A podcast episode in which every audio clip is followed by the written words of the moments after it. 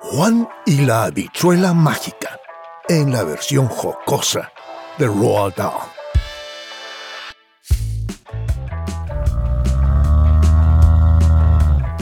La madre de Juan dijo, Se acabó, no queda un clavo en casa. Y digo yo que en el mercado, echándole tupé, podrás vender la vaca, con que ve y cuenta allí lo sana que es la Juana. Aunque tú y yo sepamos que es anciana.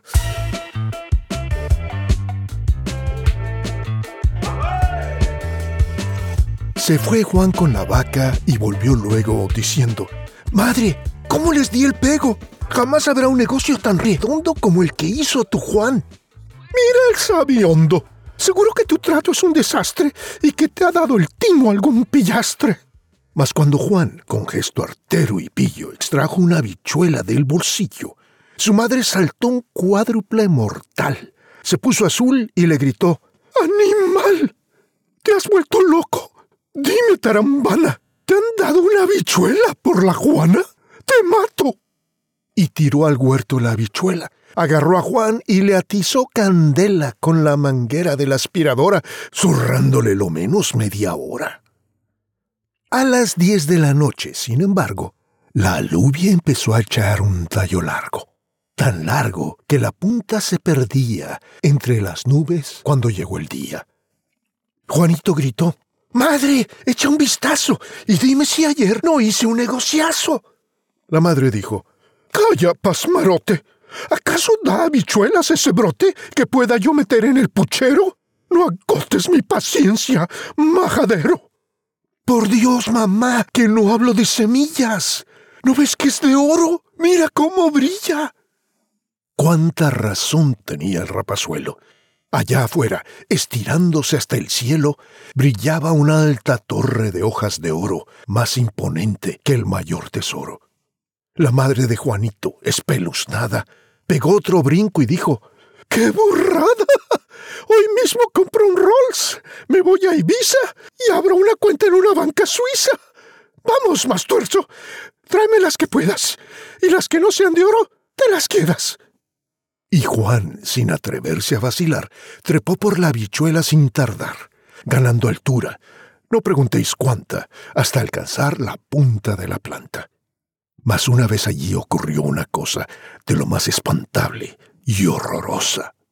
Se levantó un estruendo tremebundo, como si se acercara el fin del mundo, y habló una voz terrible, muy cercana, que dijo, "Mm, Estoy oliendo carne humana. Juanito se dio un susto de caballo y sin pensarlo más bajó del tallo.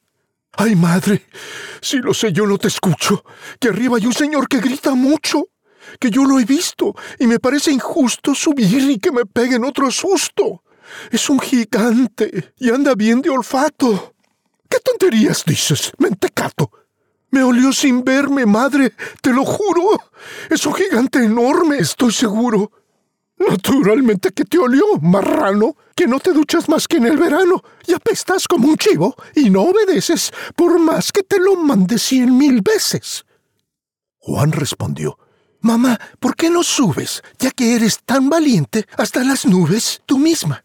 Y ella dijo, Desde luego, yo sin luchar a tope no me entrego.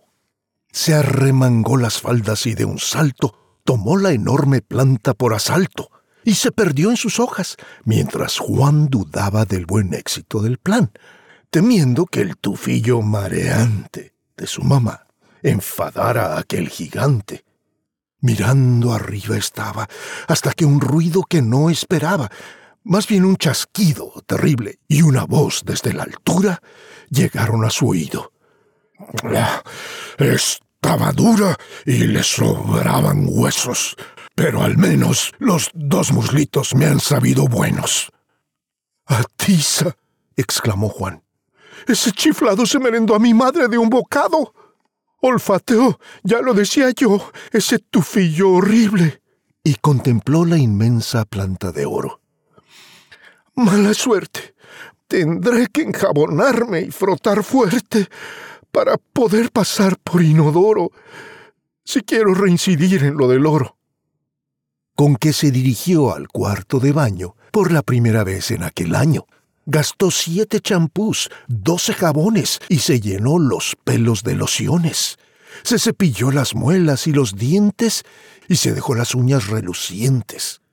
Volvió luego a la planta nuestro chico, y allí arriba seguía, hecho un borrico, sorbiéndose los mocos y escupiendo, nuestro gigante bárbaro y horrendo.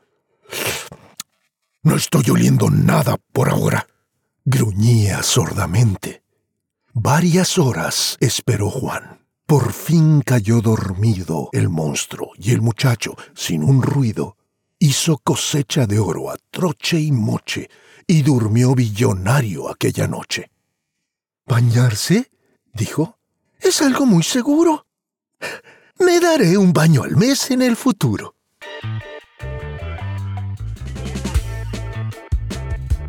Gracias por escuchar. Soy Gabriel Porras y soy artista profesional de voz. Visítame en gabrielvoice.com y murmullosradiantes.com para escuchar más cuentos divertidísimos de Roald Dahl y textos muy inspiradores de otros grandes autores.